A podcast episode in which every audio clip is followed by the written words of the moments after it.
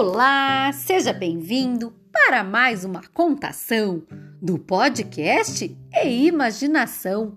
E hoje eu vou contar para vocês a história O Lobo Voltou. Ela foi escrita por Geoffroy de Penard, com tradução de Gilda de Aquino, da editora Brink Book, e narrada por mim, Alessandra Giacomitti. Vamos lá? Esta noite, o senhor Coelho está com medo de ir dormir. Ele acaba de ler no jornal uma notícia apavorante. O lobo voltou.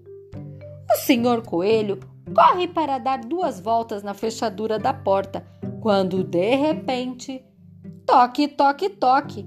Oh, meu Deus, é o lobo! Ele pensa.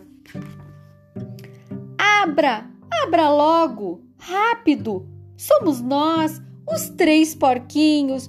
Por favor, senhor coelho, deixe-nos entrar. Estamos com muito medo. O lobo voltou. Entrem, meus amigos, entrem, diz o senhor coelho, aliviado. Mas a porta se fecha e de repente, toque, toque, toque. Ai, ai, ai, ai, é o lobo. Sou eu, Dona Cabra, com meus sete cabritinhos. Viemos nos refugiar em sua casa. Já ouviu a terrível notícia? O lobo voltou. Entre, querida amiga, entre com seus filhotes, responde o senhor coelho tranquilo. A família toda se instala e de repente, toque, toque, toque. Será o lobo quem bate assim? Sou eu, o cordeiro. Eu estava lá perto do riacho, mas não posso voltar para casa. O lobo voltou. Entre depressa, cordeiro, fala o senhor coelho. Venha se aquecer. O cordeiro fica perto do fogo, mas de repente. Toque, toque, toque. Desta vez, com certeza é o lobo.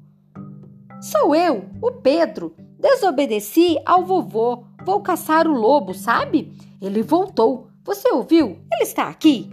Não, não, responde o senhor coelho, e esperamos nunca mais vê-lo. Mas entre, Pedro, seja bem-vindo. Pedro junta-se aos outros e, de repente, toque, toque, toque. Deve ser o lobo, grita Pedro, entusiasmado. Sou eu, Chapeuzinho Vermelho. Abra a porta, vovó. Trouxe biscoitos e manteiga. Você errou de casa, Chapeuzinho, responde o senhor Coelho. Sua voz se mudou. Mas entre logo, você não deve passear pelo bosque. O lobo voltou. Vamos aproveitar para jantar? propõe então o senhor Coelho. Todos acham a ideia excelente e logo preparam um jantar delicioso. Os amigos sentam-se à mesa quando de repente Bum, bum, bum! Ué! exclama o senhor Coelho, espantado. Não esperamos mais ninguém?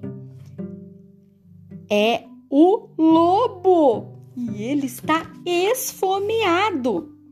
Mas mal o lobo dá um passo, o senhor coelho, os porquinhos, a dona cabra, os cabritinhos, o cordeiro, Pedro e Chapeuzinho saltaram sobre ele o lobo caiu e o senhor coelho pede a palavra. Lobo, nós não temos mais medo de você. Coloque isso na sua cabeça. E continua. Mas se prometer ser legal e nos contar histórias de lobo, de meter medo, convidamos você para jantar conosco.